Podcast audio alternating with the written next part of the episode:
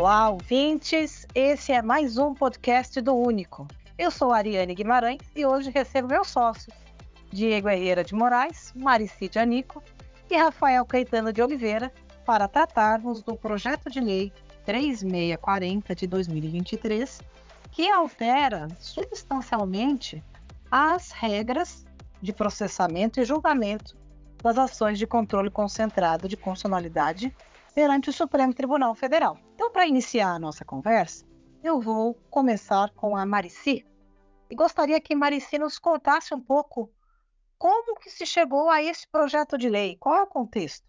Bom, Ariane, obrigada pela pergunta. Desde a Constituição de 88, é, houve ali naquele, naquele, momento uma ampliação e um aperfeiçoamento dos mecanismos de controle judicial de constitucionalidade das leis, com a previsão, já naquele momento, da ação direta de inconstitucionalidade de lei ou ato normativo estadual e federal.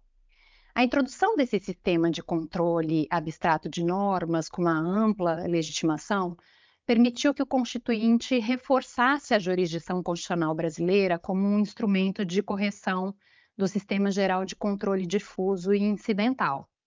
Esse modelo foi posteriormente complementado pela Emenda Constitucional 3, de 93, que disciplinou a ação declaratória de constitucionalidade, e o artigo 102, parágrafo 1 da Constituição, previu ainda, uh, de uma maneira, na época, bastante singela, a arguição de descumprimento de preceito fundamental decorrente da Constituição. Acho que a partir dessas inovações constitucionais, o sistema jurídico brasileiro de controle de constitucionalidade foi estruturado com base em dois diplomas legislativos.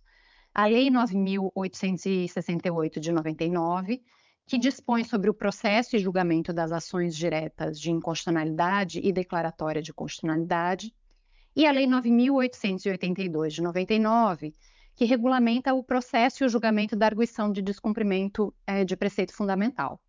Essas duas leis proporcionaram inestimáveis avanços para a jurisdição constitucional brasileira, porque elas trouxeram institutos como o da modulação de efeitos e técnicas como a declaração de nulidade parcial sem redução de texto e a interpretação da legislação conforme a Constituição. Mas essas leis são ah, já contam com mais de 20 anos, né? E a jurisprudência do Supremo nesse meio tempo veio sendo construída com algumas inovações, isso demonstrou a necessidade de aperfeiçoamento do regime jurídico das ações de controle concentrado. Então, a doutrina já reconhece muito a importância de uma sistematização das normas que tratam do processo constitucional e reconhecem a autonomia desse ramo jurídico de direito, que é o chamado direito processual constitucional. Dito isso, eu te devolvo a pergunta: como é que está o projeto de lei em si, hoje em dia? Bom, o projeto de lei ele é recente, ele foi apresentado dia 31 de julho de 2023 pelo deputado Marcos Pereira e é, nesse contexto ele ainda aguarda a apreciação da Comissão de Constituição e Justiça, que vai examinar a adequação deste projeto à Constituição Federal. E ele já tem indicativo de que ele poderá ter uma apreciação conclusiva pelas comissões. O que, que isso significa? Que se não tiver nenhum tipo de destaque requerimento de urgência, ele será aprovado, né, caso assim seja, caso assim seja decisão dos parlamentares, na, no contexto das próprias comissões. E ainda está em fase, numa fase muito inicial, portanto, precisará passar pelo Senado, se o Senado implementar mudanças substanciais, o texto ainda tem que voltar para a Câmara, mas é fato que é um projeto bastante é, importante e que terá a atenção dos parlamentares assim que for possível. Né? Nós sabemos que a, hoje a agenda do Congresso Nacional ela está repleta de temas economicamente muito relevantes, como, por exemplo, a reforma tributária, a questão do arcabouço fiscal. Então, é, em alguma medida, os senadores e, e deputados estão bastante é, firmes aqui, atentos em relação a essa agenda. Mas muito provavelmente logo, logo, esse tema das mudanças né, substanciais de processo de julgamento das ações de controle concentrado deverá ser prioritário. E, Marici, eu volto uh, a você com uma segunda pergunta. Você, tá, uh, você manifestou aqui a sua compreensão de que esse, esse projeto de lei ele busca consolidar tanto as legislações que existem de maneira esparsa, mas também a jurisprudência né, do Supremo Tribunal Federal sobre o controle de constitucionalidade. E aí eu te pergunto: houve alguma inovação quanto à legitimidade para quem pode propor a medida? Ariane, os legitimados para a propositura das ações de controle concentrado foram mantidos, mas o texto trouxe uma novidade. Agora, dois dos legitimados, né, que são a Confederação Sindical é, e a entidade de classe de âmbito nacional, eles têm que demonstrar que a pretensão que eles estão deduzindo tem pertinência direta com os objetivos institucionais de representação da entidade, comprovar a aprovação específica por seu órgão deliberativo acerca do ajuizamento da ação de controle concentrado e esclarecer o interesse econômico do segmento por eles representados, quando existente, mediante laudos, pareceres e levantamento de dados do, do respectivo setor. É, esse texto representa, na verdade, a consolidação da jurisprudência do Supremo quanto à diferenciação entre os legitimados universais e os legitimados especiais, é, devendo né, os legitimados especiais, que são justamente a confederação sindical e a entidade de classes, demonstrar a pertinência temática do objeto com o segmento que eles representam. Ou seja, né, vai ficar mais dificultosa para essas entidades com legitimação especial, específica, o acesso ao Supremo, mas me parece que também é algo coerente, na medida em que é importante, né, pragmaticamente, se demonstrar esse interesse. E, até considerando isso, na sua visão, quais são as principais diretrizes e princípios gerais que esse projeto traz para as ações de controle concentrado como um todo? Ariane, ele traz logo no seu início os princípios do processo constitucional. E aí, nessa medida, ressalta a autonomia do processo constitucional, a economia processual, a instrumentalidade das formas, a abertura de um processo objetivo, a ampliação do espaço deliberativo, é, a gratuidade do acesso à jurisdição constitucional e também a causa de pedir aberta. A ideia, portanto, é reconhecer a existência de uma verdadeira jurisdição constitucional brasileira e essa autonomia do processo constitucional impõe o reconhecimento de critérios específicos que têm reverberação prática, como, por exemplo, uma exaustiva fundamentação quanto à necessidade de liminar, é, a preocupação com uma forma efetiva é, de tutela dos direitos fundamentais, um certo dever de deferência ao plenário, a possibilidade de ampla revisão, a preferência por um rito abreviado, é, e a inexistência de indícios pela necessidade de modulação dos efeitos da decisão de mérito. Né?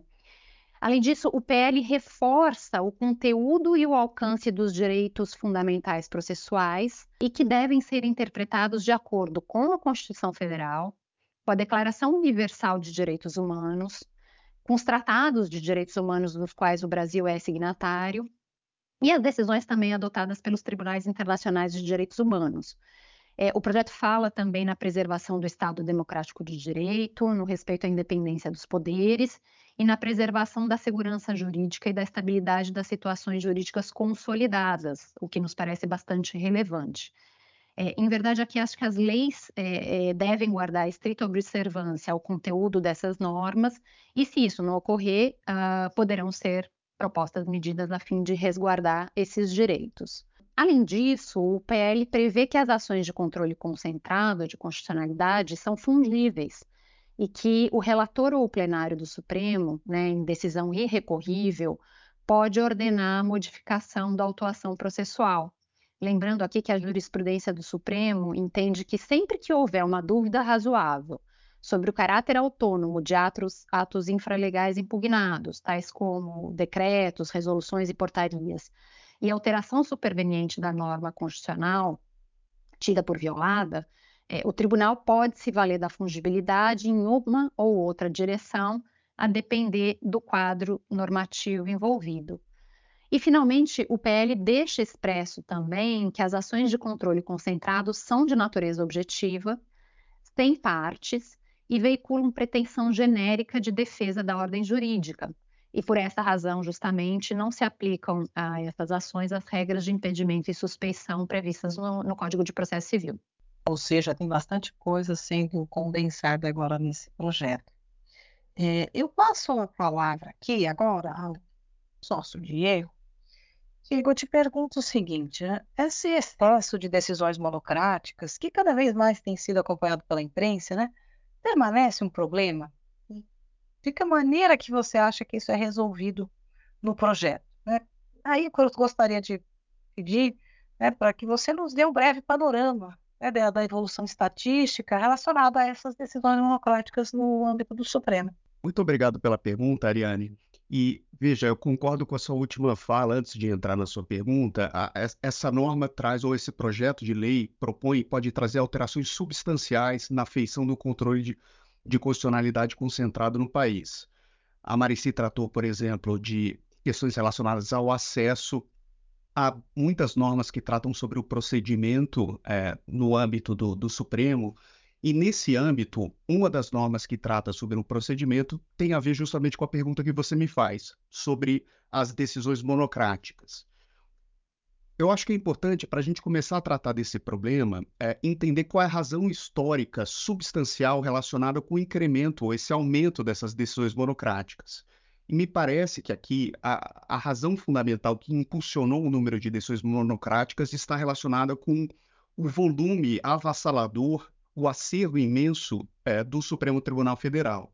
Os dados estatísticos aqui, por exemplo, extraídos ao longo dos anos, se a gente pegar a plataforma do próprio Supremo Tribunal Federal, nos revela que desde 2000, do ano 2000 até hoje, foram deferidas quase 1.600 medidas liminares em, em, ações de controle concentrado. Dessas quase 1.600, mais da metade, 830, foram decididas monocraticamente.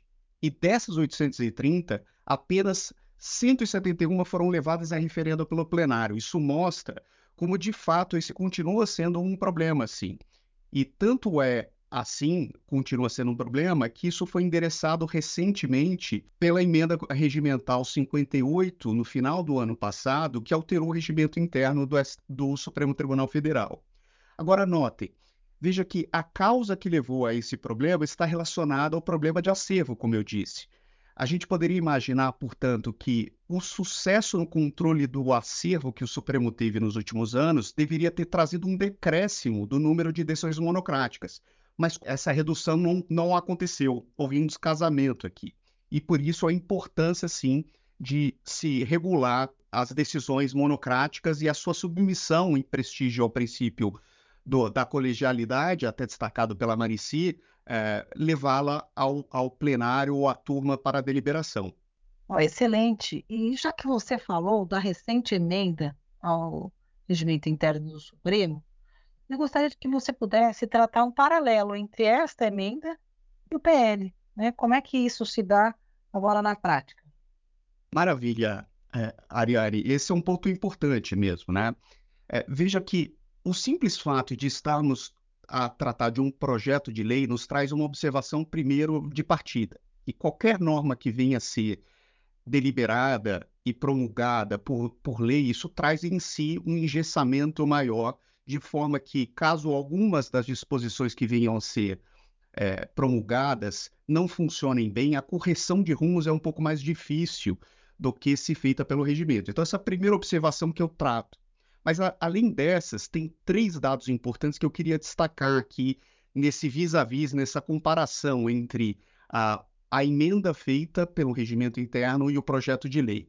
A primeira dessas distinções diz respeito ao, ao direito intertemporal. Quero dizer com isso a eficácia dessas disposições com relações a liminares deferidas antes da vigência dessas normas.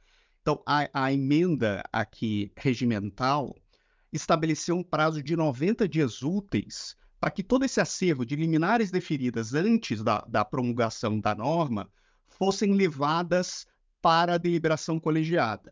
Vejam, 90 dias úteis. Esse é um ponto de desafio e devemos observar aqui é, o cumprimento dessa norma. Né? É, o PL, atendendo aqui o, o, a sua provocação, Ariane, o PL traz uma discussão diferente. Vejam o que eu disse: regimento interno, 90 dias úteis. O que diz o PL? 120 dias, sem inclusive estabelecer que seriam úteis. Então há aqui é, um prazo diferente com relação a esse acervo passado. Mas esse é o ponto, eu acho que menos relevante. O ponto mais relevante é que ambos, emenda e PL, tentam resolver este problema e fazer com que as decisões monocráticas sejam levadas a referendo pelo, pelo colegiado respectivo.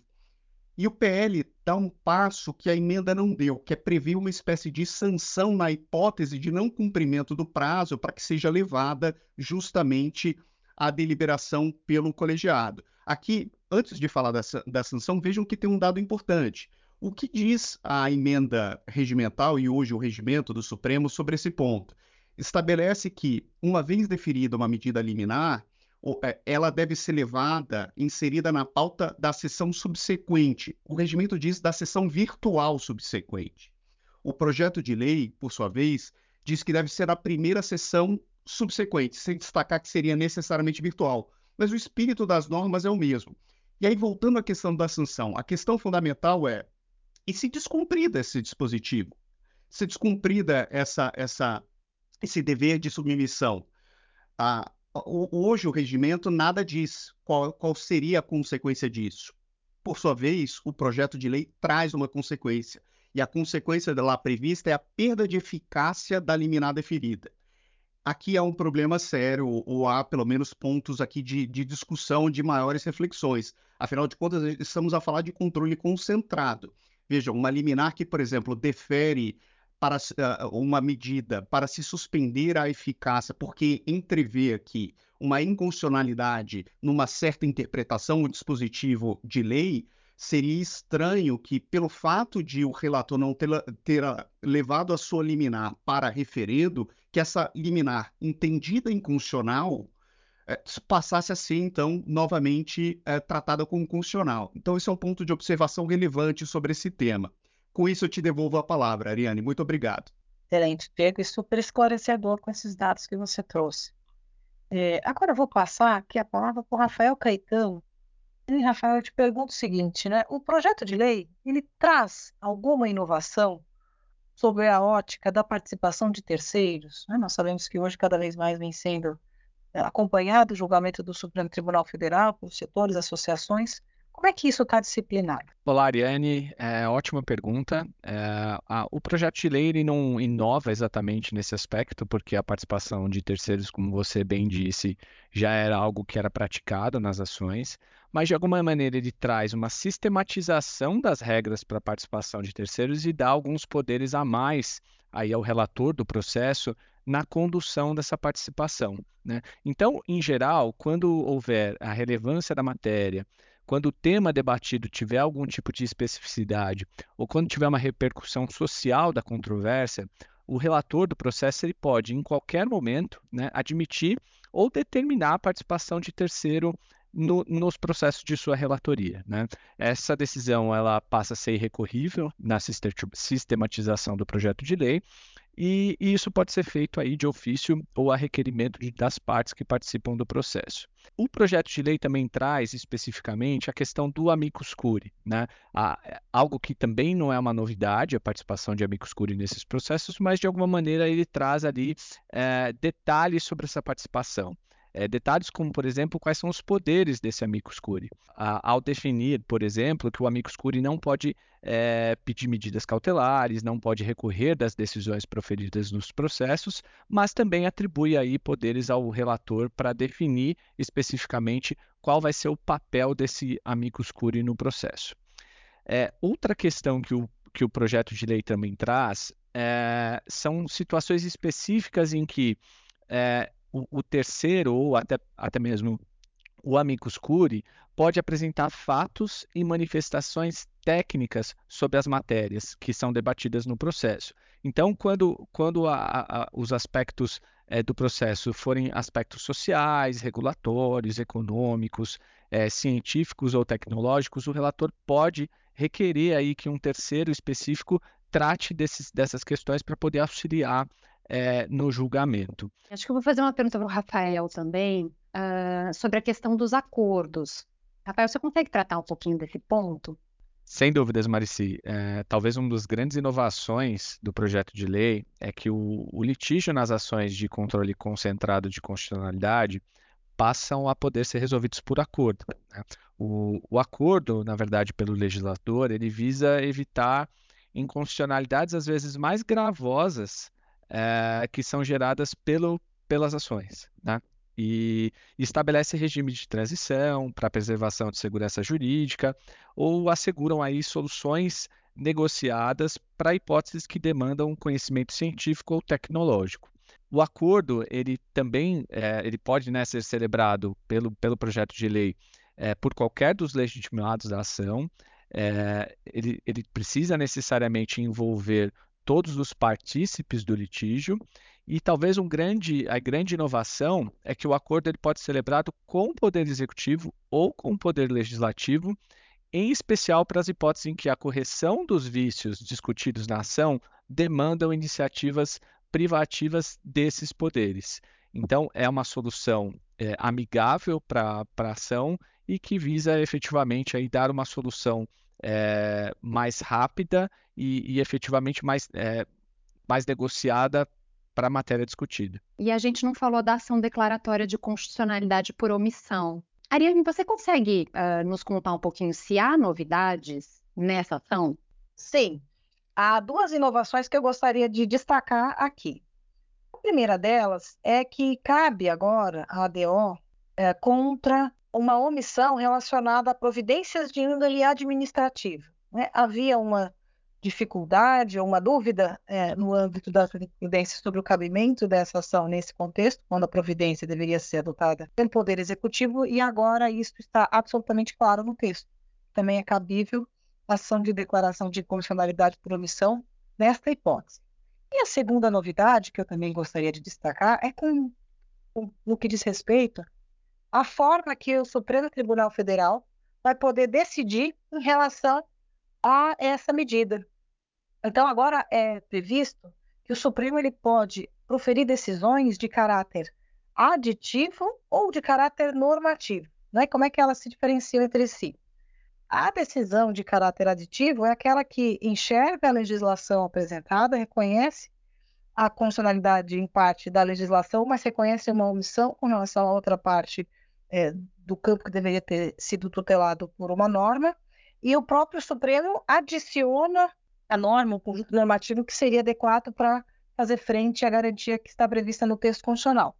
E a segunda é justamente aquela decisão que, após, enfim, uma prévia declaração né, de constitucionalidade por omissão, o tribunal estruture as condições em que se dará o exercício dos direitos discutidos naquela medida, das liberdades, prerrogativas, enfim, seja o que for, para uh, deliberar para que esses indivíduos, as empresas, enfim, que sejam quem for o objeto aqui de alcance da norma, possam usufruir o direito constitucional resguardado.